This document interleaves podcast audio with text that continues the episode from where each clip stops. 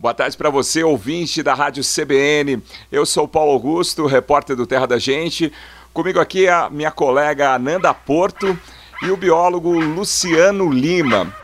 E o assunto de hoje é uma espécie que chama atenção pelo porte e também por não ser nada discreta. Você já ouviu esse som por aí? Esse é um dos sons do jacu-guaçu, uma ave que mede até uns 75 centímetros de comprimento, tem as penas escuras e se distribui pela região sul e sudeste do Brasil. É uma espécie diferente, né? Mas ela tem uma beleza singular, né, Ananda? Tem muito jacu aí perto da sua casa. Fala um pouco mais sobre essa ave. Ah, e daqui a pouco a gente vai falar qual a ligação do jacu com o café. Será que existe alguma ligação? Mas voltando à pergunta, Ananda, tem muito aí perto de sua casa? Tem, Paulo, tem bastante. Inclusive, eles frequentam é, o quintal mesmo, eles são bem de casa, né? É, e dependendo da região, tem áreas que o, os jacus eles são mais ariscos, né? Mas quando ele vê que onde não tem risco, eles ficam bem à vontade em casa, é um dos lugares que eles aparecem assim. Tem uma família que frequenta diariamente o comedouro em casa, eles ficam à vontade pelo quintal. Então é uma ave bem familiar, né? A gente está falando jacu-guaçu, mas tem gente que chama de jacu-açu, jacu velho, jacu pichuna. Então, assim, tem vários nomes populares, né? Você comentou, é uma ave diferente das que a gente está acostumado a ver como aves menores, né? E comuns, como bentivi, João de Barro, enfim, essas sanhaço, que são aves de porte menor, né? O jacu, ele é bem grande, ele chama atenção pelo tamanho, ele chama atenção parado, em voo, é uma ave que se destaca. E também uma das formas dele se destacar é pela cor que ele tem, né? As penas são bem escuras e eles têm, ele tem um contraste que em partes da, da pena é um pouco esbranquiçado. Então fica aquele contraste das penas escuras com os rajadinhos em branco, assim, na região da barriga. E uma curiosidade é que ele tem um contraste em vermelho, né? Principalmente o macho. O macho ele tem a íris avermelhada, a fêmea não.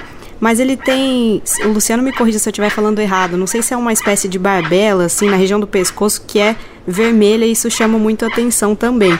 Barbela mesmo, perfeito. Então tá certo. E o jacu, ele é. A gente fala de forma reduzida, né? Mas ele é parente dos aracuãs, da jacutinga, do mutum. São espécies aí, muitas delas que ainda estão ameaçadas, né? Já sofreram aí alguma ameaça e, e, justamente normalmente é por conta da caça, é isso mesmo, Lu? Exatamente, Ananda. Essas aves grandes, né, inclusive aí classificadas aí como aves cinegéticas, é, é o termo aí para essas aves que tem, são alvos de caça, principalmente para alimentação, é, são geralmente aves grandes, né? Então, jacus, é, você tem algumas espécies de inhambus, algumas espécies de pombas, especialmente as maiores, eram muito alvo é, de caça.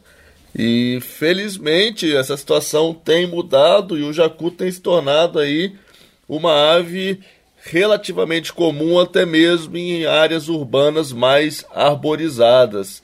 É, era um bicho que inclusive chegou a estar presente em algumas listas de espécies ameaçadas de extinção, como por exemplo a lista de aves ameaçadas é, do estado de Minas Gerais e em outros lugares mas tem recuperado. Para mim, a prova maior da, da recuperação dos jacus é que eu já vi o jacu até mesmo em parques urbanos ali no coração de São Paulo.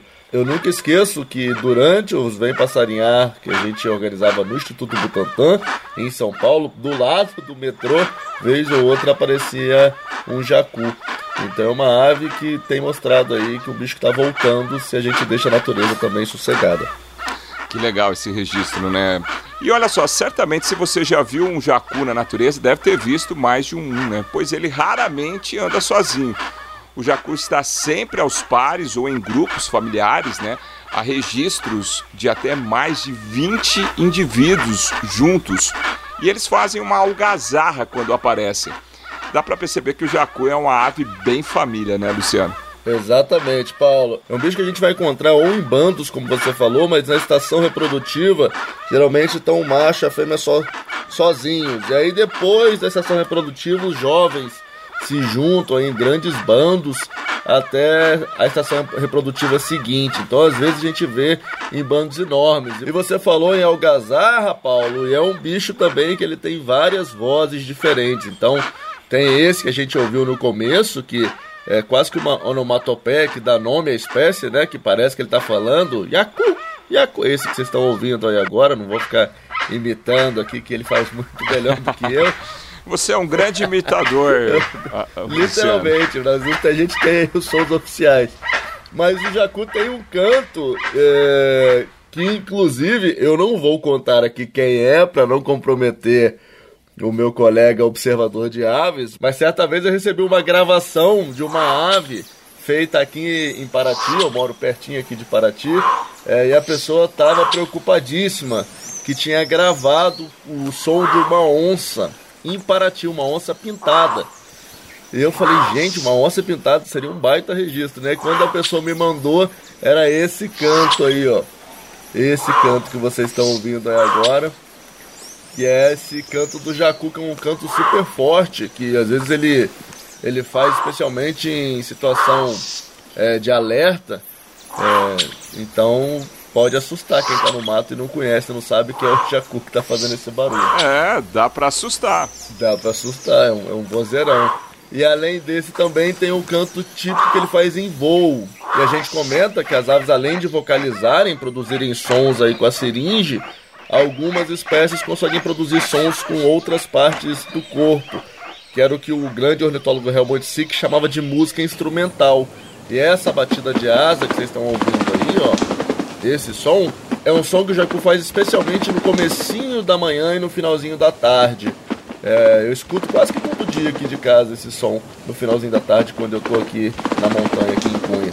E é um som utilizado meio que para marcar território. E esse é um som também que é, eu escuto sempre aqui em casa. Esse som dos jacuzzi são bem presentes, é, principalmente no fim da tarde, quando eles vão se empoleirar assim para para dormir, eles fazem uma barulhada, tem essa vocalização que, que parece assustadora mesmo, mas depois que você acostuma, você já sabe o que é, você fica tranquilo.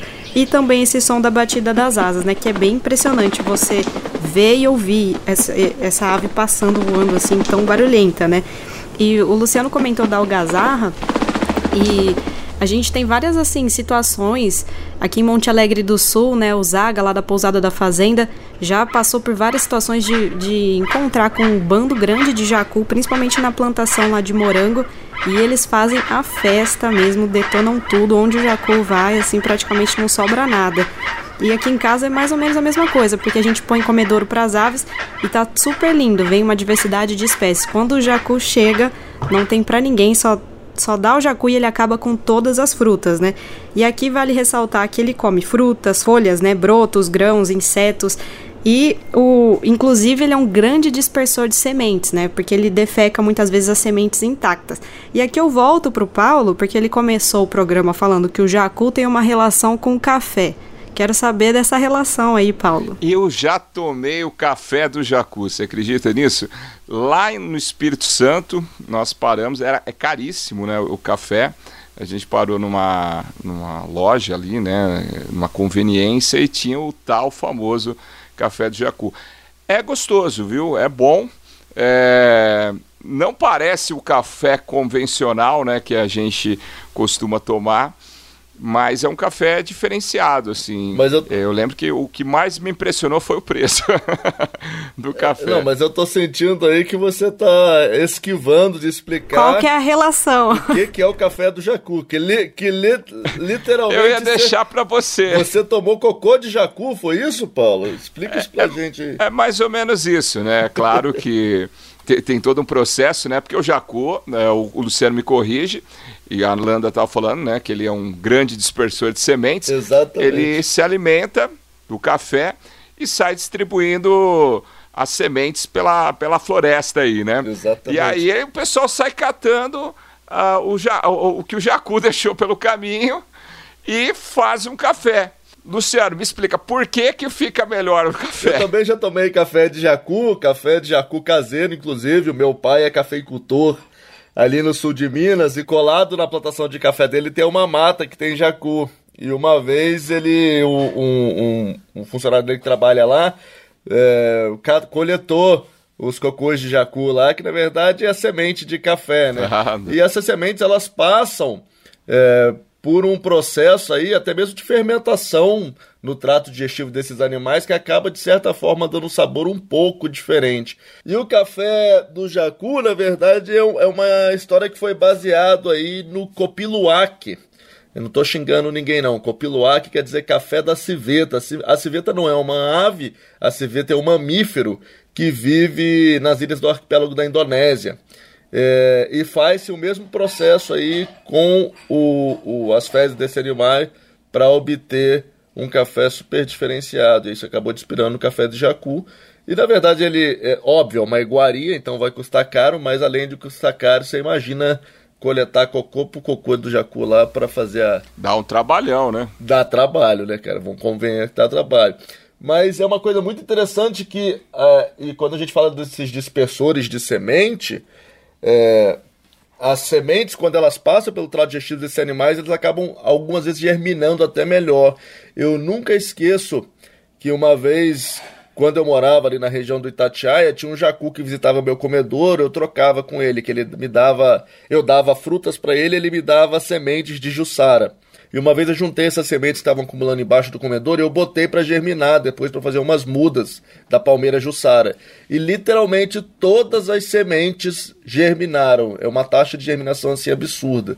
Parece que faz muito bem para a semente passar pelo trato do jacu. E, e, você já tomou café? Eh, eh, primeiro, eu queria que o Luciano comentasse é, se, é, o que ele achou do café do Jacu, já que ele é um especialista aí. E a Nanda também, já, já tomou, Nanda? Não, ainda não tive essa oportunidade. E você, Luciano, que achou? Já tomei, eu gostei, eu gostei, eu gostei, eu gostei. Achei o café bem. Tem um sabor um pouco diferente, não é? O café não é muito parecido com o café convencional.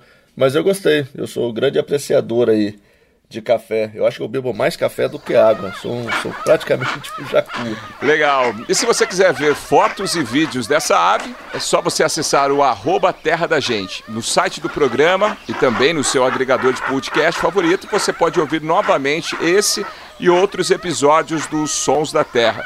Não deixe de compartilhar com seus amigos e até a próxima. Eu acabei de passar um cafezinho aqui, estão servindo aí, Ananda, Luciana. Não é café de jacu. Obrigada, Paulo. É café ou café? Não, não, esse é café mesmo. Tá forte, hein? Ah, tá bom. Vamos no clima então, Jorge Benjor, café para encerrar os Sons da Terra. Um abraço, gente. Até a próxima. Simbora fazer um cafezinho aí depois dela. Tchau, gente. Até a próxima. Edição e finalização foram do Samuel Dias. Café,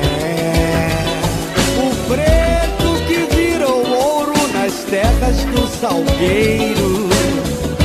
Em 1726